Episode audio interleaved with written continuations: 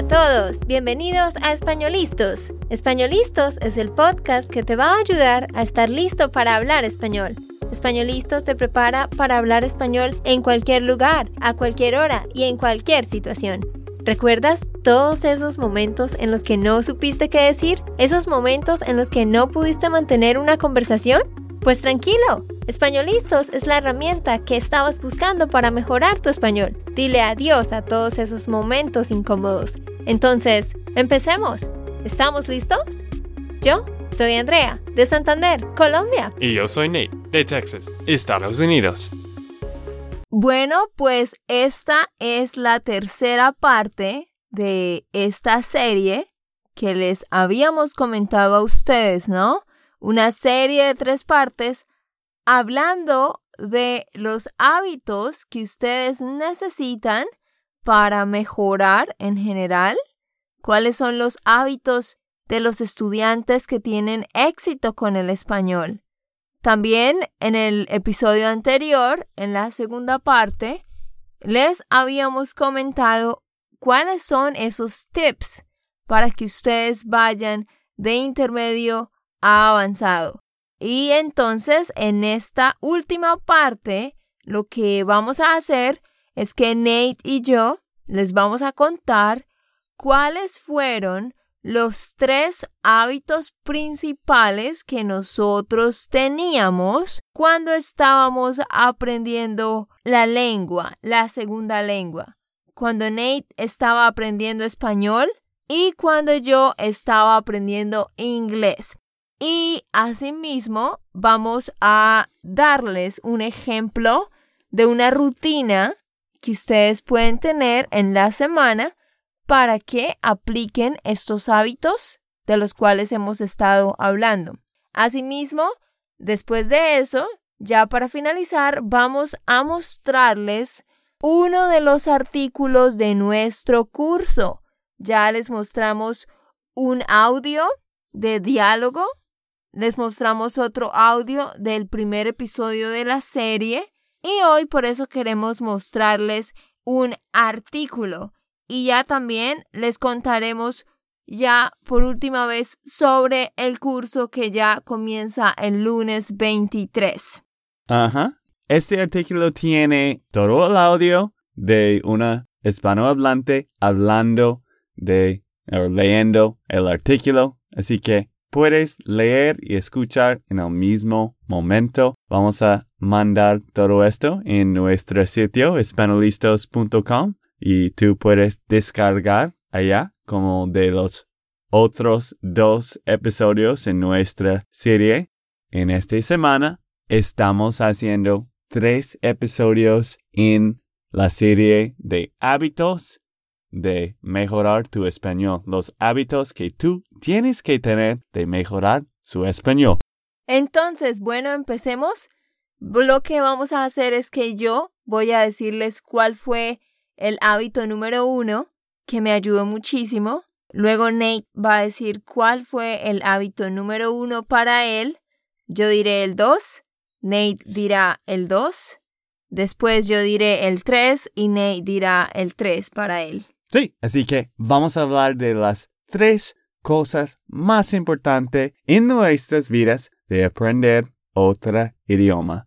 Pues ella, inglés y yo, español. Entonces, yo ya les había contado a ustedes más o menos un poco sobre mi historia con el inglés. De hecho, si algunos de ustedes estuvieron en el webinar que hicimos el miércoles de esta semana, van a escuchar que yo conté específicamente cuál fue mi historia. Ajá, sí. Y yo realmente empecé a hablar de verdad, a hablar, fue después de que yo empecé a tratar de hablar con nativos. Es que yo primero empecé aprendiendo inglés con compañeros de misiones que eran americanos, pero yo solo sabía algunas frases y palabras. Así que yo a ellos les decía esas frases y palabras que sabía. Pero después hice un curso intensivo de inglés y eso me ayudó muchísimo, así que yo podía ya hablar mejor y podía escribir, leer, entender mucho, entendía mucho, pero todavía no tenía como de verdad confianza para tener una conversación larga sobre cualquier tema. Así que después de hacer el curso intensivo yo entré a la universidad y en la universidad empecé a estudiar para ser profesora de inglés y después de eso también profesora de español. Pero al inicio era solo profesora de inglés, así que tenía que aprender la lengua y aprender cómo enseñarla. Entonces tenía mis profesores que hablaban todo el tiempo en inglés y mis compañeros también. Y era muy bueno, eso me ayudó muchísimo. Pero después yo decidí que voy a buscar personas en la internet con quienes yo pueda practicar. Y de verdad les digo, eso fue lo que realmente me hizo hablar bien. ¿Por qué? Porque yo estaba escuchando a los nativos. Ellos querían aprender español, yo quería aprender inglés, así que hacíamos un intercambio. Hablábamos 10 minutos en español, 10 minutos en inglés. Y por ejemplo, yo estaba tratando de decir algo y no podía, así que le decía a la otra persona, ¿cómo dices esto? Y esa persona me decía. Y algunas veces como que no entendíamos lo que el otro quería decir, pero de alguna manera llegábamos a entender y era muy bueno porque aprendíamos nuevas frases, nuevas palabras y yo siempre estaba tomando notas en un cuaderno cada vez que hablaba con alguien. Entonces eso era algo que siempre hacía, como al menos tres veces en la semana hablaba por la internet con nativos. ¿Estás leyendo mi lista, Andrea? ¿Es lo mismo que tú? Sí, pues esto es número uno para mí, es tener amigos que hablan español y con un intercambio de idiomas porque estaba practicando con personas de países en Latinoamérica y con eso tenía más motivación de practicar más, de hablar más, porque estaba conociendo otras personas. Y también tenía una amiga aquí, pues una amiga que tenemos que habla español, ella es de México. Y, México. Ah, de México. Y sí, practicábamos, ah, pues ella no estaba practicando. Yo dije a ella, pues podemos ir a comer un día al semana y ella dijo, ok, sí. Y así que estamos practicando, o yo estaba practicando.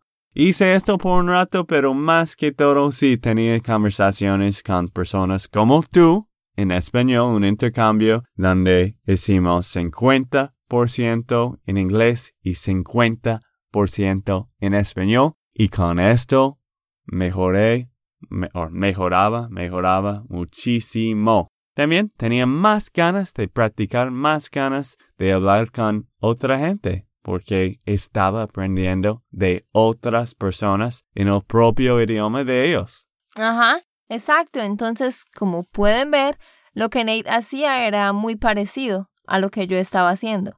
Pero tú tenías la ventaja de tener a una amiga nativa, ¿no? Viviendo en tu ciudad, ¿no? Sí, sí. Y también hice meetups es un sitio meetup.com donde usted puede ir a algunas reuniones y hablar solo en español. Yo hice esto un poco y creo que este me ayudaba un poco. Sí, yo en Colombia no tenía la oportunidad de hacer eso, pues con nativos, porque no hay muchos en mi ciudad. Hay muchos americanos en Colombia, pero no en mi ciudad, así que yo no podía. Listo, vamos ahora para el hábito número 2. Lo que yo siempre hacía que me encantaba hacer era buscar videos en YouTube sobre cosas que me interesaban y empezar a escuchar.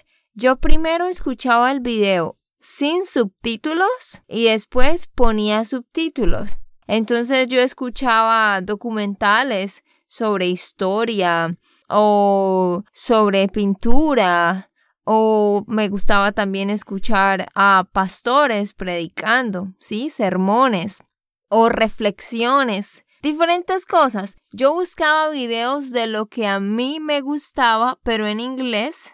Y entonces primero escuchaba, después ponía los subtítulos y algo muy importante que me encantaba hacer, que era un hábito. Yo siempre hacía esto. Yo pienso que yo hacía esto quizás tres veces por semana y gastaba, yo pienso que 40 minutos cada día. Entonces 40 minutos tres veces por semana. Yo ponía un video sin subtítulos este video tampoco tenía transcripción, así que yo solo ponía el video y empezaba a escribir todo lo que ellos decían, como si yo estuviera subtitulando, like if I was subtitle, subtitling the video, ¿no? Esto quizás es aburrido para algunos porque no les gusta escribir, pero para mí era divertido porque yo me sentía feliz de que yo estaba entendiendo todo. Entonces, esa era una forma en que yo podía probar cuánto entendía y también era una forma de descubrir nuevas palabras. ¿Por qué? ¿Qué pasa? Yo escuchaba una palabra y yo no sabía qué palabra era. Pues por el sonido de la palabra yo podía imaginar como inventar de pronto es esta palabra. Así que yo iba a Google y ponía esa palabra inventada y luego ponía traducción y entonces Google me daba opciones y yo me daba cuenta, ah, ok, no es una O, es una A. Y entonces descubría cuál era esa palabra que ellos habían dicho. ¿Sí? Un día me pasó que yo escuché morning, yo pensé que era morning como mañana y no, ellos estaban diciendo como morning, como de lamentar, como de llorar. Ajá, sí, como lástimamente. Eso. Entonces yo descubrí esa palabra y así siempre descubría muchas palabras y nunca las olvidaba. Entonces se lo recomiendo para aprender nuevas palabras y para probar cuánto pueden entender. Ah, ok, interesante. Ah, de hecho, yo nunca, nunca en mi vida hice algo como esto. Creo que antes usabas mucho de YouTube, ¿cierto? Siempre estabas viendo videos de YouTube. Ajá, prácticamente todo el tiempo. Sí, yo no sé por qué, pero antes yo no hice mucho de YouTube, ahora estoy usando más porque hay muchas cosas prácticas, pero nunca de hecho, nunca estaba usando YouTube de aprender español y pues yo creo que hay muy buenos canales, hay muchas cosas en español, puede practicar escuchando y todo esto. Yo recuerdo un, un día, un, un, día cuando tú y yo estábamos hablando en, en Skype como amigos antes de ser más que amigos. y en ese tiempo tú dijiste todo de, de la revolución de Estados Unidos, todo de la guerra contra uh, Británica.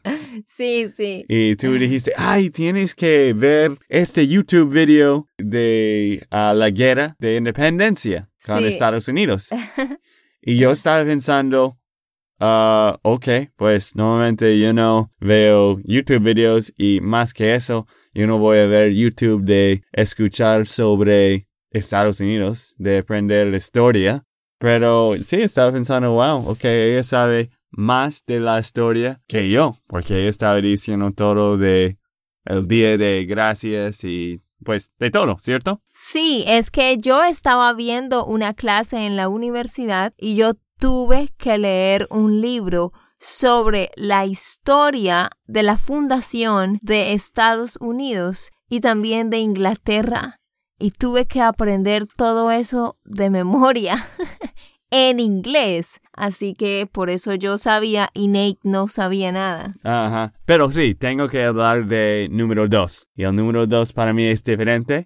Yo he tenido algunos profesores en español en línea y creo que esto me ayudaba muchísimo porque cada semana he usado como dos o tres diferentes horas, dos horas al menos dos o tres horas hablando con un profesor. Y pues antes practicaba con diferentes y me gustó uno de México. Y por eso estaba practicando en mi agenda cuando yo he tenido tiempo de hablar con él cada semana. Ajá, eso también muy bueno, buscar un profesor porque el profesor te explica la gramática, te explica la estructura del lenguaje, muy bien. Ajá, y también sí, hablábamos en español todo el tiempo. Bueno, número tres para mí. El número tres para mí realmente era escuchar música y leer. Yo estaba escuchando música en inglés todo el tiempo. Yo realmente no hice mucho lo de los podcasts porque en Colombia no utilizamos mucho eso, pero ahora yo lo recomiendo muchísimo que escuchen podcasts. Pero en ese tiempo yo solo escuchaba música o el audio de libros, audiolibros, y yo estaba escuchando los libros en audio y después a veces yo leía. Leía y escuchaba al tiempo y esa era una forma de ver la gramática siendo utilizada en un contexto y eso me ayudaba muchísimo a aprender nuevas frases, nuevas palabras y obviamente a mejorar mi comprensión. Ah, ok, sí que usaste YouTube para esto también, de escuchar canciones y audiobooks. Ajá, YouTube y otros sitios en la internet que tenían audiolibros gratis. Ajá. ¿Y cuál fue el número tres para ti? Número tres fue algo también muy divertido para mí. Yo vivía en Bolivia por seis meses, pues cinco meses. Antes de conocerte en persona, estaba en Bolivia por cinco meses. Esto para mí fue el propio ambiente ¿De inmersión? de inmersión, sí, porque solo tenía amigos que hablaban español y estaba viviendo con una familia de Bolivia y solo hablábamos en, en español. Y yo quería esto antes. Yo quería un, un ambiente de inmersión y esto me ayudaba muchísimo porque había otras personas. Yo estaba, yo era un voluntaria Creo que podía hablar de esto más tarde, quizás. No, no hice, no hablé de esto en el podcast. Pero sí, yo era un voluntario en una organización de microfinanzas por cinco meses y había muchos voluntarios de diferentes organizaciones. Yo no hablaba con los voluntarios o casi nunca porque sabía que si yo era o yo fue en, el- en la base, si yo era o yo fue, estaba. Si yo estaba en la base. Ah, sí, gracias. si yo estaba en la base, solo vamos a hablar en inglés, porque ellos van a hablar inglés y yo también. Pero por eso solo conseguí amigos de Bolivia que hablan español y podía practicar mi español también. Y creo que por eso en este tiempo de inmersión mejoré muchísimo mi español en estos cinco meses antes de conocerte en persona, Andrea. Eso fue muy bueno para Nate y yo pude notar que después de ese tiempo su español era muchísimo mejor. Entonces, si ustedes pueden viajar a otro país, perfecto.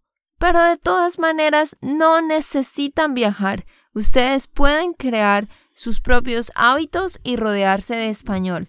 Así que rápidamente les cuento una rutina que ustedes pueden tener. Al inicio de la semana, el domingo o lunes, planea al menos una o dos clases por Skype con un profesor o sencillamente hablar con otra persona normal que no es un profesor pero con quien puedes practicar o puedes también buscar ir a una meetup y tener una hora con un nativo en Skype.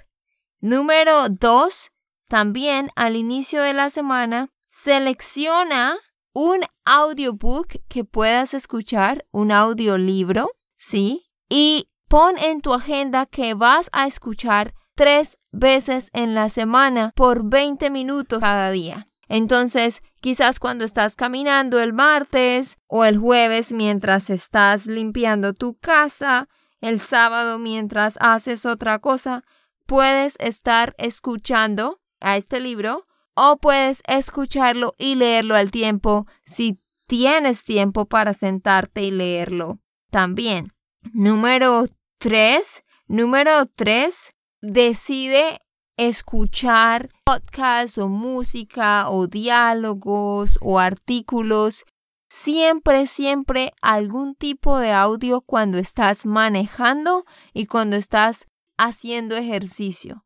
Eso no tienes excusa porque no necesitas tiempo extra. Entonces, escoge podcast, escoge diálogos, escoge algo que puedas escuchar y crea el hábito de escucharlo siempre. Sí, sí, yo sé que no vas a entender todo en el principio, pero vas a aprender más y más. Antes estaba escuchando la radio en español y pues no entendí casi nada. Pero ahora he notado cuando estoy usando la, radio en español de los mexicanos, yo entiendo la mayoría de cosas que ellos están hablando.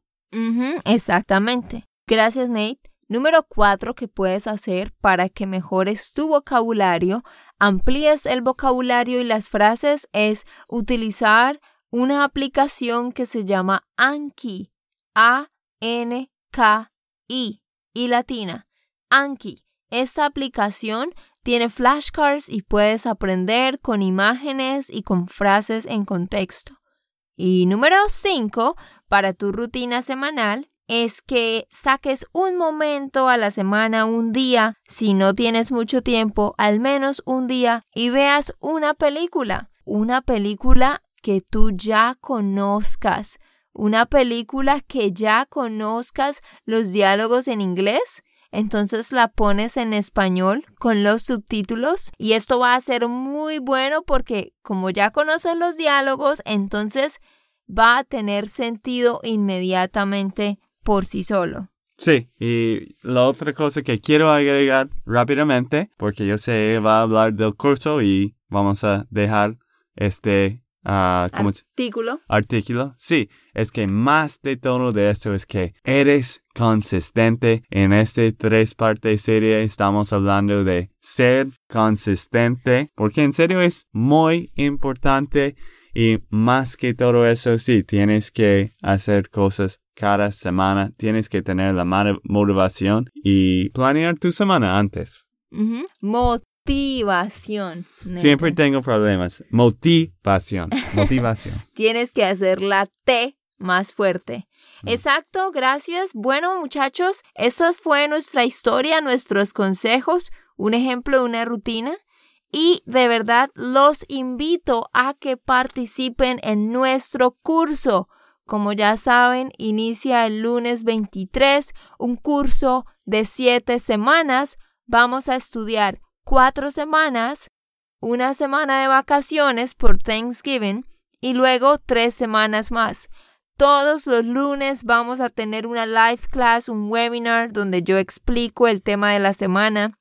También tenemos clases de Skype, también tenemos small groups con dos o tres personas más para practicar solo speaking, ejercicios de escucha. Este curso contiene diálogos, contiene entrevistas con eh, hablantes nativos, contiene artículos en audio, contiene una serie de 14 episodios, es una historia en audio que tú puedes escuchar. Muy bueno para el listening, tiene ejercicios de gramática, en contexto, lectura, toda la estructura y el material que tú necesites, ya sea intermedio o avanzado. Tenemos los dos cursos. Y bueno, entonces de verdad los invito a que ustedes puedan participar.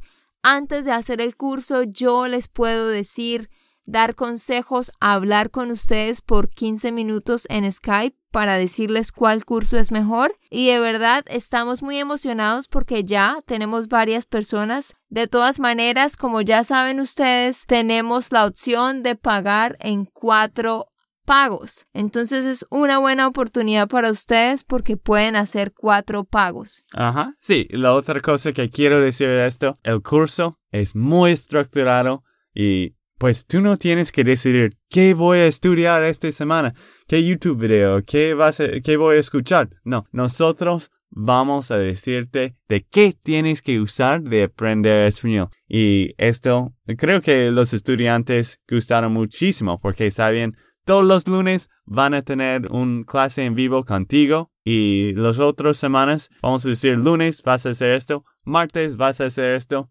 y es muy estructurado en todo esto. Y si estás escuchando este podcast, creo que eh, en el día donde lanzamos tienes uno o dos días más de comprar este curso. Entonces ya los dejamos para que escuchen uno de los artículos que tiene el curso. Espero que lo disfruten y ya saben, contáctenos, escríbanos andrea arroba para cualquier pregunta. Sí, yo creo que este artículo es de los chilenos, ¿cierto? De la historia de los mineros chilenos, ese accidente tremendo que hubo hace un tiempo. Entonces aquí está para que lo escuchen. Chao amigos. Ocho datos que quizá no sabía sobre el rescate de los 33 mineros chilenos. El 5 de agosto de 2010, 33 mineros quedaron atrapados cuando colapsó la mina San José, en Chile. Durante setenta días el mundo miró y esperó a que los rescataran a salvo. Cinco años después, te contamos algunos datos sorprendentes que tal vez ignorabas acerca del rescate, marcado con una cruz. Luego de varios días de búsqueda, no había señas de vida de los mineros, por lo que el entonces presidente de Chile, Sebastián Piñera, ordenó que se levantara una cruz en memoria de los mineros, por si acaso. ¿Qué tal si no los encontrábamos en 17 días, en 20 días, en un mes, en dos meses? Dijo Piñera en una entrevista que dio recientemente a Rosa Flores de CNN. ¿Qué tal si los encontrábamos y estaban todos muertos? Hoy, la enorme cruz da la bienvenida a los visitantes a la mina y marca el sitio en el que los mineros creen que Dios estuvo durante su rescate milagroso. Unos calcetines salvavidas. Un agujero de 12 centímetros de diámetro fue la salvación de los mineros, una vía para recibir alimentos, agua y provisiones. Cuando llegó la hora del rescate, les dijeron a los mineros que usaran calcetines elásticos especiales para ayudar a su sistema circulatorio. El único color que había era rosa, el médico Andrés Yarena recuerda que los mineros no querían usarlas por el color y preguntaron si podría conseguirlas en café o en negro. Pónganselas, les dijo Yarena seriamente. Señales de vida. Este señalamiento es uno de los tesoros más valiosos de la casa del minero Alex Vega. Estaba bajo tierra junto con los hombres e indicaba la zona de emergencia de la mina en donde los hombres se reunieron y oraron. Ahora, la flecha apunta a la puerta principal de la casa en la que Vega vive con su familia. Ese es mi refugio, dijo Vega mientras señalaba a su casa. Nadie se queda abajo. Jean Romagnoli fue uno de los médicos que vigiló la salud y el bienestar de los mineros.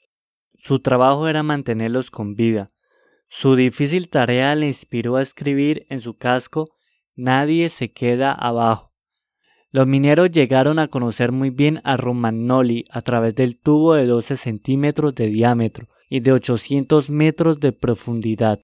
Él preparaba iPods con música para ellos e incluso aceptaba peticiones especiales. También grabó videos de acondicionamiento físico con la esperanza de que los mineros bajaran de peso y pudieran caber en la cápsula del rescate Fénix. Conforme los 33 hombres empezaron a surgir del subsuelo, Romagnoli les pidió que firmaran su casco, un regalo para el médico. Este podría ser el recuerdo más valioso de un minero chileno.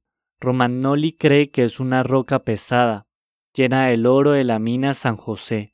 Mientras los mineros seguían bajo tierra, etiquetaron la piedra con el número 33 y se la regalaron a Romagnoli. Aunque la pesada piedra podría valer una fortuna si en efecto estuviera llena de oro, a Romagnoli no le interesa venderla. el valor personal que tiene sobrepasa su peso en oro. Sonidos de sanación. Cuando los familiares de los mineros se dieron cuenta de que sus seres queridos estaban atrapados en una mina de oro y cobre, estallaron las emociones. Algunas esposas y madres corrieron a la mina San José y exigieron a los grupos de rescate que siguieran buscando a los mineros. Padres y hermanos trataron de romper el cerco y entrar a la mina para liberar con sus propias manos a sus seres queridos. La abuela del minero Ariel Ticona lidió con el dolor y la angustia de forma diferente. Compuso música y canto. Cuando supo que su nieto, que estaba a punto de ser padre, podría estar atrapado en la mina, puso manos a la obra. La cuchara salvadora. Los mineros usaron una cucharita para dividir una lata de atún entre 33 hombres. Para el 23 de agosto, los rescatistas pudieron enviar mensajes, alimentos y agua a los mineros. Antes de esto, los mineros sobrevivieron compartiendo pequeñas porciones de atún, macarela y agua que había en el refugio. Un evento mundial. Más de mil millones de personas vieron el rescate de los mineros. Es casi diez veces más público que en el Super Bowl más visto. Los mineros tienen el récord Guinness para el mayor tiempo atrapados bajo tierra.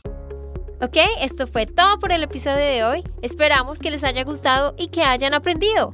Y recuerda, si sientes que estás listo para aprender español, solo da un clic en Español Listos. No olvides dejar tus comentarios de lo que te gustó y los temas que quieres que tratemos. Suscríbete y déjanos tus reseñas. Españolistas les dice chao chao y hasta, la próxima.